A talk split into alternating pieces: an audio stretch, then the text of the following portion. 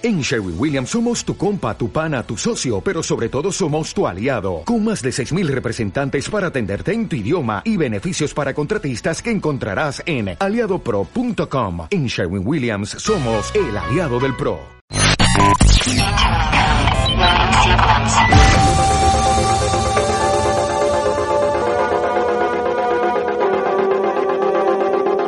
W Radio 96.9 Marta de Baile 2022 Doctores, abogadas, psicólogos, actrices, cantantes, nutriólogos, escritoras, enólogos, todos los especialistas, todos los especialistas, todos los invitados, todas las alegrías. Marta de Baile en W.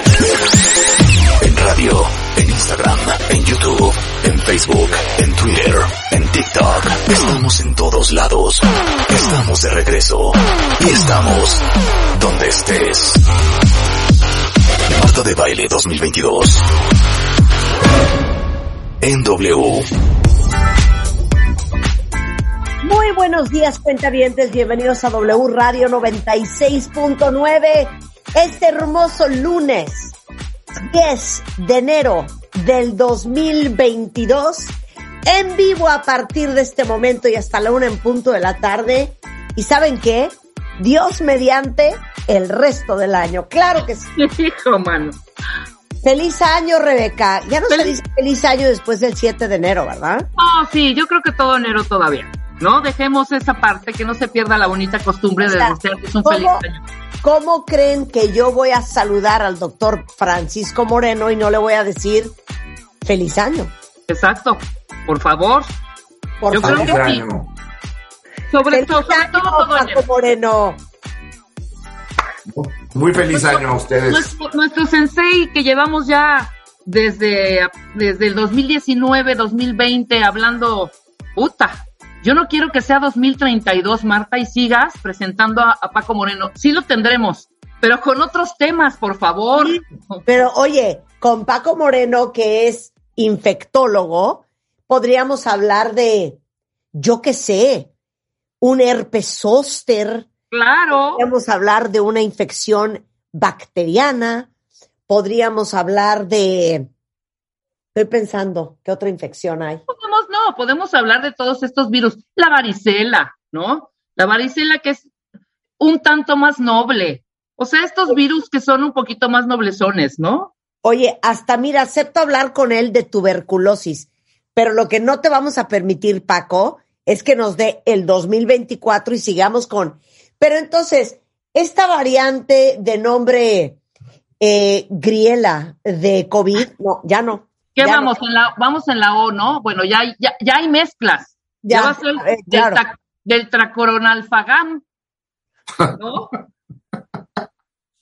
Yo creo que esto está por terminar. Mi sentir es que esta variante que es tan contagiosa, tan transmisible, va a provocar una inmunidad muy rápido en la población mundial. Los contagios son lo que nunca se había visto durante la pandemia en todo el mundo.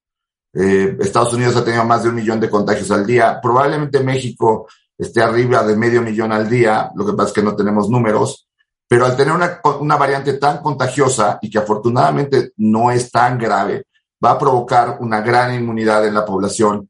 Y yo espero que eh, incluso después del primer trimestre del 2022 podamos hablar de el virus del chikungunya y del virus del Exacto. Zika. Ándale, de Zika, Exacto, del exacto. mosquito. De la Zika. ¿Y sabes qué? Del dengue y del paludismo. Exacto. Paludismo, no padulismo. Paludismo. Por eso. Dijiste paludismo. del dengue y del padulismo. O sea, yo me acuerdo que mi abuela decía, hablaba del paludismo, pues sí, en el trópico de Nicaragua, pues como no. El doctor Francisco Moreno, ya saben que es internista, infectólogo del Centro Médico ABC y el rey del COVID desde hace ya dos años, a ver cuántos años más, de verdad. Y hoy queríamos hablar con ustedes sobre el tema del Omicron, porque es impresionante la cantidad de gente que después de Navidad y Año Nuevo está contagiada de COVID.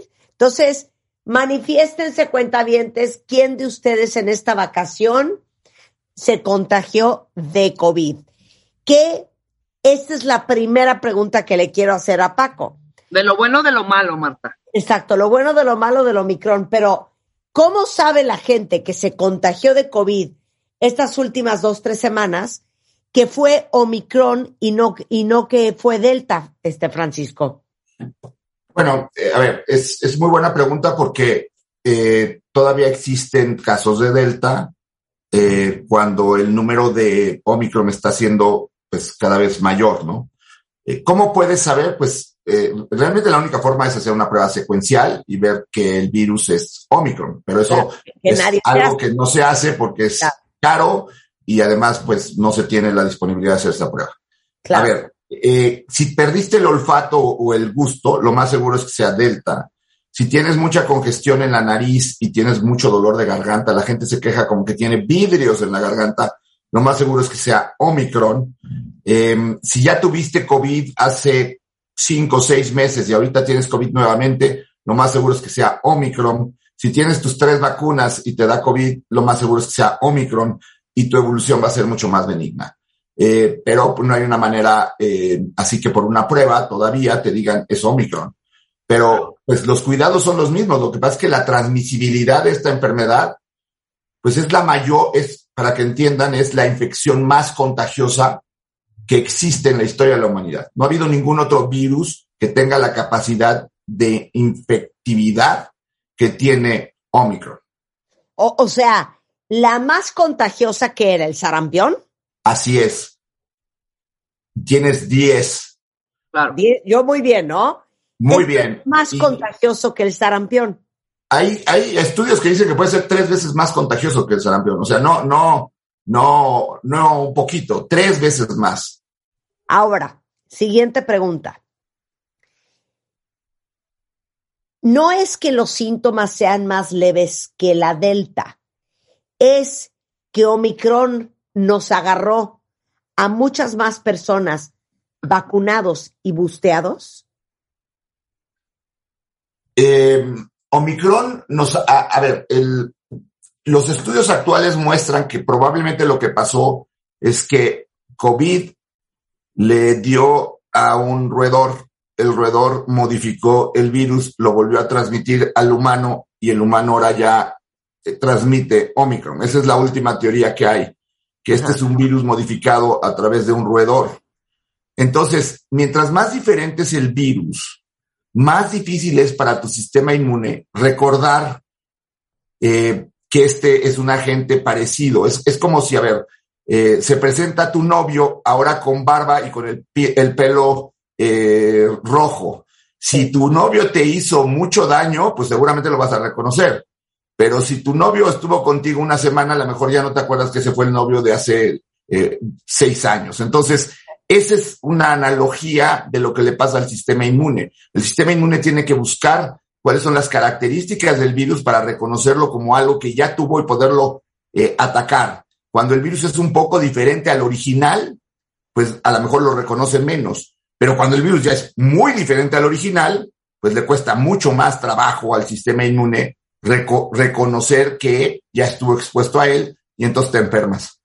Ya. Pero, pero, o sea, le ha ido menos peor a la gente por, con Omicron porque está vacunada y busteada.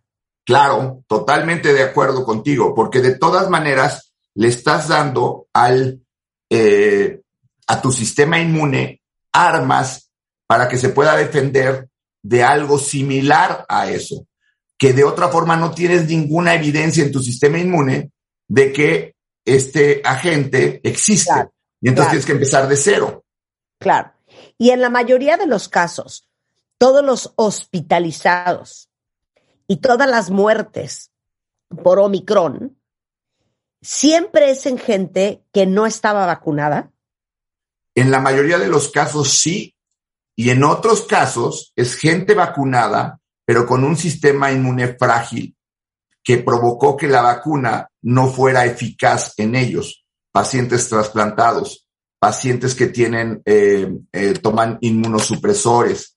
pacientes que tienen que tomar algún medicamento que les baja las defensas por cáncer, por alguna enfermedad autoinmune. Esas son la mayor parte de los pacientes que estamos viendo hoy hospitalizados. Ya. Pero es muy raro el paciente vacunado que eh, requiere hospitalización y esos son casos en donde además de que existe la infección, pacientes están con alguna enfermedad grave de otro tipo, renal, cardíaca, pulmonar, hepática, que los vuelve más frágil a que una gripa, pues los lleve al hospital, porque eh, eso es lo que tenemos que entender. Es, eh, si tu estado inmunológico, si tu estado de salud es, es precario, pues una misma gripa te puede llevar al hospital. Te sucede lo mismo con Omicron.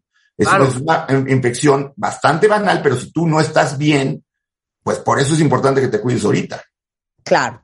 O sea, entonces, ¿cuál es la parte buena de lo malo del Omicron? La parte buena de Omicron es que parece ser mucho menos agresiva y parece reemplazar o eh, hacer que las otras variantes no proliferen. Entonces, de alguna manera, te vas a infectar en un tiempo corto de una variante que no te va a hacer mayor daño, que va a generar inmunidad para las próximas variantes derivadas del Omicron. Y es como poner una vacuna, pero a velocidades eh, que no se ha logrado hacer a través de las vacunas en el mundo, porque desafortunadamente las vacunas se han enfrentado a tres problemas. Una, países en donde tienen vacuna y tienen gente que no se quiere vacunar. Países en donde se quieren vacunar y no tienen vacuna. Y países como México, en donde nos queremos vacunar, tenemos vacuna, pero no tenemos un buen sistema de aplicación de vacunas. Entonces hay 40 millones de dosis guardadas o perdidas o almacenadas o caducadas. Ya, sí, sí, sí, sí. Ahora, síntomas de Omicron, ¿cuáles son? Un cuadro gripal bastante fuerte, en donde hay mucha congestión nasal, puede haber fiebre los dos primeros días, mucho dolor de garganta, algo de tos seca y pues la fatiga y el cansancio que provocan las infecciones virales. Habitualmente después del segundo o tercer día la fiebre desaparece, el dolor de garganta puede durar seis, siete días, pero en general no pasa de ahí, no afecta a los pulmones, no afecta a tu oxigenación. Tienes que estarte checando tu oxigenación, ¿por qué? Porque puede ser de esos pacientes que no sepa que tiene un problema del sistema inmune o si no estás vacunado o si tienes alguna enfermedad que pudiera hacer que esa enfermedad fuera más grave. Por lo tanto, lo que tienen que hacer es primero estar tranquilos, no a ponerse ansiosos eh, y checar sus síntomas, tener un oxímetro, estarlo vigilando y si empieza a bajar tu oxigenación, pues entonces tienes que hablar con un doctor. Claro. Es, Ahora, como, es como una gripa muy fuerte, sí. Yo quiero más o menos hacer como un pequeño, verlo como en un dibujito como si fuera una gripa mal cuidada, Paco, todas las gripas mal cuidadas en algún momento pueden llegar a convertirse en alguna neumonía o en algún padecimiento más grave, ¿no? O sea, es casi, casi como cualquier otra enfermedad que no se cuida y no se está eh, eh, dando seguimiento. Exactamente. O sea, lo, lo, dices muy bien. Es algo que en otro tiempo sería una gripa, pero que te dicen, ay, oye, pues es que tú ya estás enfermo de los pulmones, por eso la gripa te dio más fuerte. Eh, es igual en esta situación. Eh, hay que tener cuidado, hay que tener, eh, pues también las, las, la solidaridad de que si sales vas a contagiar. Claro. Entonces, eso, eso también es muy importante porque ahí dices, ay, bueno, pues si es tan buena, pues ya me contagio y ya. Sí, pero te contagias tú y puedes contagiar a los que están a tu alrededor y puede que haya alguien que no le vaya tan bien. Claro. Entonces, aquí es solidaridad. Por supuesto. Y aparte, déjame aclarar, estás muy, muy protegido si tienes las dos vacunas, pero estás aún más protegido si tienes el refuerzo. Claro. Por supuesto, yo creo que aquí eh, es un tema importante que decir, Marta. Yo creo que lo que tenemos que entender es que hablamos de un refuerzo, pero en realidad lo que está pasando y que no sabíamos, porque esta enfermedad es nueva, que la vacunación de COVID eran tres dosis. Y, no nos debe de extrañar, o sea, la hepatitis B pones una dosis, al mes la segunda y a los seis meses la tercera. El papiloma humano, lo mismo. Lo que pasa es que aquí no sabíamos. Entonces, el booster famoso o el refuerzo, pues realmente está siendo parte de un esquema que se requería desde un principio, pero lo fuimos aprendiendo con el tiempo, porque con el tiempo vimos que caían los anticuerpos y que la gente se volvía a enfermar. Y ahora con una tercera dosis, como dices tú, el número de personas que llegan al hospital con tres dosis es prácticamente cero. Claro. Ahora, a diferencia de otras vacunas, ¿tú crees que esta tercera va a ser la última? Yo creo que sí, y si hay una cuarta, entonces sí va a ser una vacuna muy modificada. ¿Por qué? Porque ya estamos viendo que a pesar de que tienes tres vacunas, no llegas al hospital, pero sí hay gente que se infecta.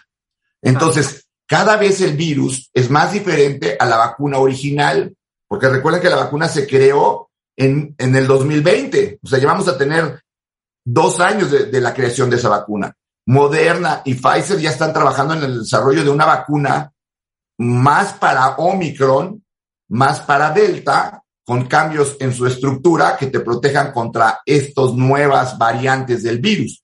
Entonces, si llegamos a tener una cuarta vacuna, y lo digo así claro, si llegamos, porque hay la posibilidad que ni siquiera la necesitemos en este año.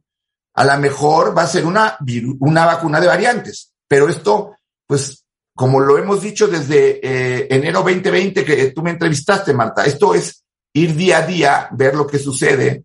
Las predicciones, pues, son más difíciles de hacer con una enfermedad como esta que con cualquier otra.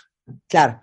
Oye, otra pregunta. Hablando del tema de la vacunación, hay mucho, mucho cuentaviente preocupado en Twitter por los niños que no están vacunados y el Omicron. ¿Qué les dirías?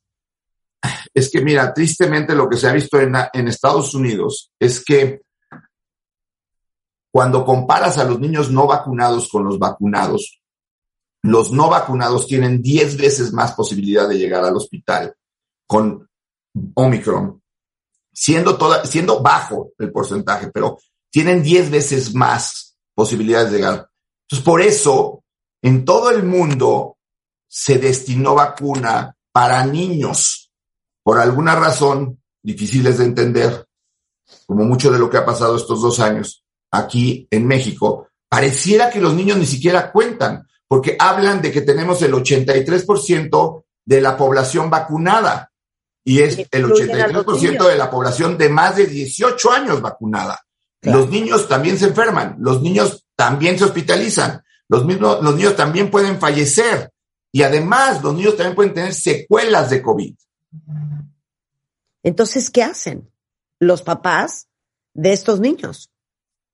Ahí es cuidarte tú para cuidar a tu hijo. No hay de otra, no puede ser otra. Por eso, pero a ver, la ida al colegio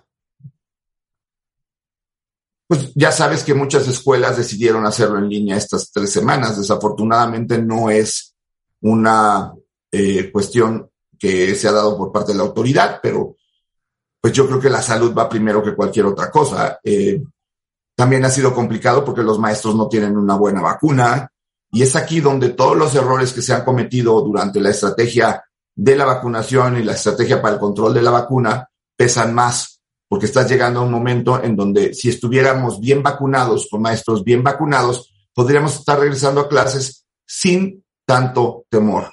Ahorita, pues preocupa que eh, hay muchísimos contagios, los maestros no están bien vacunados y no han podido recibir su refuerzo y los niños pues no están vacunados. Entonces, pues le ponemos una situación más complicada a la que ya de por sí es complicada. Entonces, ¿qué harías tú? Yo no mandaría a mis hijos a, clases. ¿En línea? ¿Hasta cuándo? Los, tendría en línea en, enero. Yo, no, yo creo que después, como les comento, a partir de que termine el primer trimestre del año 2022, vamos a estar en una mucho mejor situación. Ok. Entonces, para todos los papás que nos están escuchando, ahora sí que eh, jueguenla a como vendo y a como vendan a como van pasando las cosas, van tomando decisiones. A marzo. Pero momento ya escucharon al doctor Paco Moreno, los niños tomando clases en línea. Siguiente pregunta. Omicron Francisco, infecta menos las células pulmonares? Porque la gran preocupación del COVID es la inflamación, sobre todo los pulmones. No, no solamente no inflama eh, más los pulmones, no, te diría, inflama mucho menos los pulmones. Eh, el virus tiene la capacidad de entrar por un receptor que se encuentra más en la vía aérea superior. Eh, veámoslo de esta forma. Tú tienes la llave para entrar a una casa y la casa tiene puerta de madera y es la primera que te encuentras en el camino, pues es la primera que entras. Cuando no entras ahí y tienes nada más la llave para entrar en la puerta que está al final, vamos a decir que la puerta que está al final de la cuadra es la de los pulmones, pues vas a entrar en la de los pulmones. Aquí mucho del virus se queda en la vía respiratoria alta y por eso no inflama tanto los pulmones. Y eso no solamente se ha visto en humanos, sino también ya se hicieron modelos animales en donde eso le sucede. Los animales cuando se infectan tienen la infección en la parte alta de la vía respiratoria. Por eso hay más congestión nasal, por eso hay más dolor de garganta, por eso hay más tos seca, por eso hay más tos con un poco de flema, como una, una tos traqueal, una tos de foca o de eh, que tengo algo de flema. La gente piensa que tiene una infección agregada al Omicron y no, es el Omicron. Ok, ok. Ahora, ahorita vamos a hablar con él eh, eh, post-Omicron, que hay que tener, cuáles son las consideraciones y las atenciones que hay que tener. Pero a ver, ¿qué está pasando con Flurona y el Tacrón? Estos son personajes de los eh, héroes maravillosos o de los mutantes que hacen mucho las fake news. Pacientes que tienen influenza y COVID lo hemos visto desde que empezó la epidemia. No es algo nuevo, no se van a conjuntar, no es un virus que le proponga matrimonio al otro. Así es que eso, olvídenlo.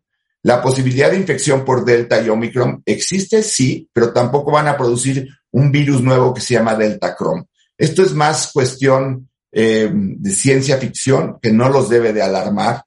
Lo único que yo diría científico que puso un poco eh, de preocupación fue el descubrimiento de una variante IHU eh, en eh, Francia, de, proveniente de Camerún, pero esta variante no tiene la capacidad de transmisibilidad que tiene Omicron y por lo tanto probablemente Omicron nos va a proteger de esas variantes. Dentro de lo malo que tiene Omicron, tiene esas cosas buenas, no ser tan agresivo, no afectar tanto los pulmones y ser tan infecciosa que evita que otras variantes más agresivas pudieran afectarnos.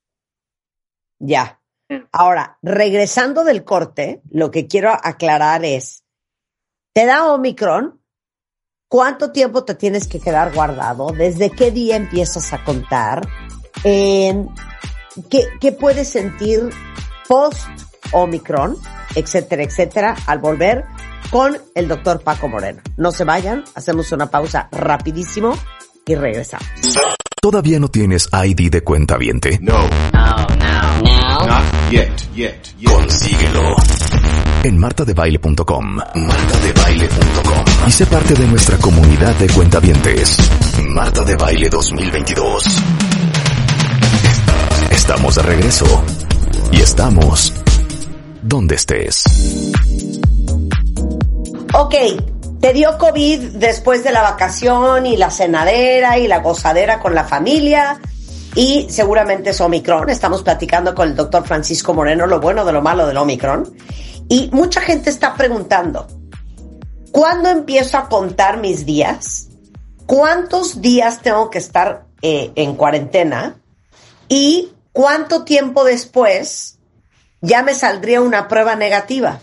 Todo eso quiero saber, Paco.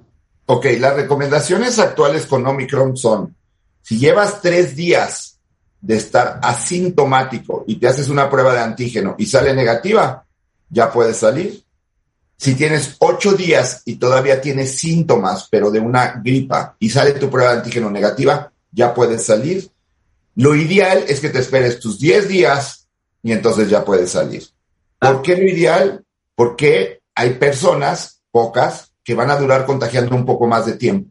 Y de lo que se trata es de que no vayamos a contagiar a alguien vulnerable. Lo ideal es espérate tus 10 días y entonces 10 días a partir de tu primer síntoma, no del día de la prueba.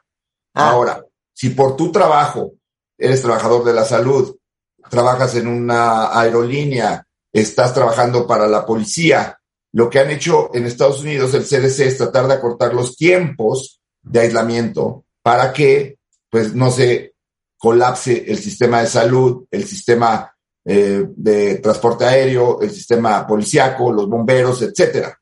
Pero si vas a salir antes de los 10 días, usa doble cubrebocas y no te pongas en contacto con gente que pudiera ser vulnerable.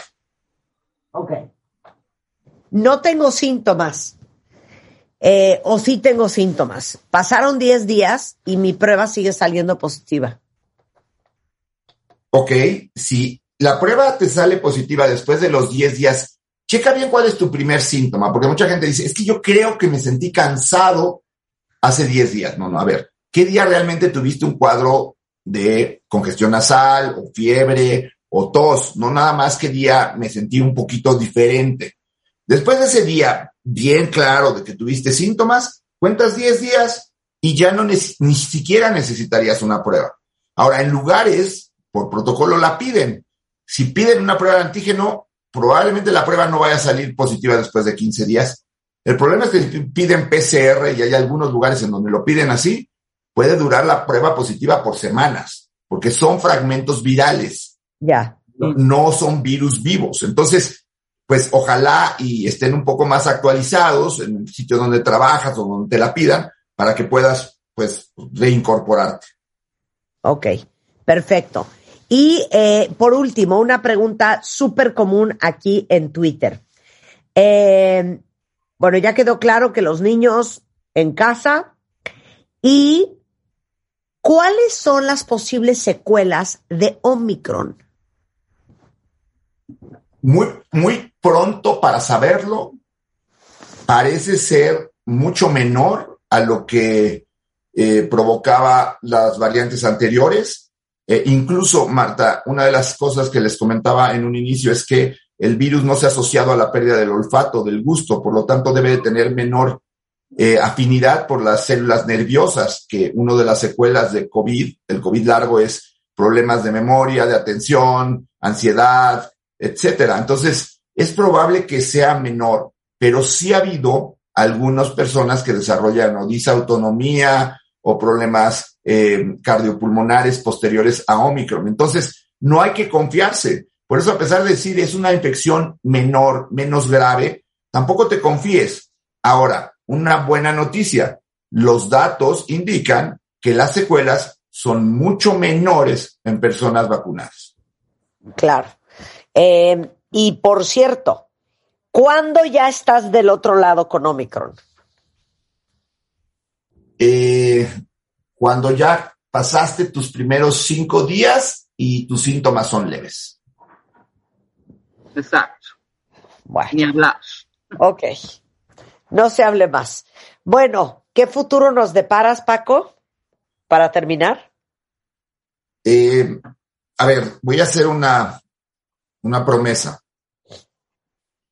Yo espero que en marzo pueda estar ahí contigo en el programa sin estar preocupados del cubrebocas y que esto pues ya pasó a la historia y hacer el primer programa en donde digamos, así como fuiste la primera en decir, platícanos del coronavirus, seamos los primeros en decir, platícanos de la nueva vida que vamos a tener ahora y qué tenemos que haber aprendido de todo esto. Ojalá, Dios te escuche. El doctor Francisco Moreno es DR Paco Moreno 1 en Twitter, está en el Hospital ABC. Eh, les dejo los teléfonos aquí por si necesitan un internista infectólogo eh, en Twitter para que los rescaten. Paco, te mando un gran beso, muchas gracias siempre. Un abrazo a todos y a cuidarse estos días. 100% a cuidarse estos días. ¿Olvidaste tu ID de cuenta viente? Recupéralo. En martadebaile.com. Participa en todas nuestras alegrías. Marta de Baile 2022. Estamos de regreso.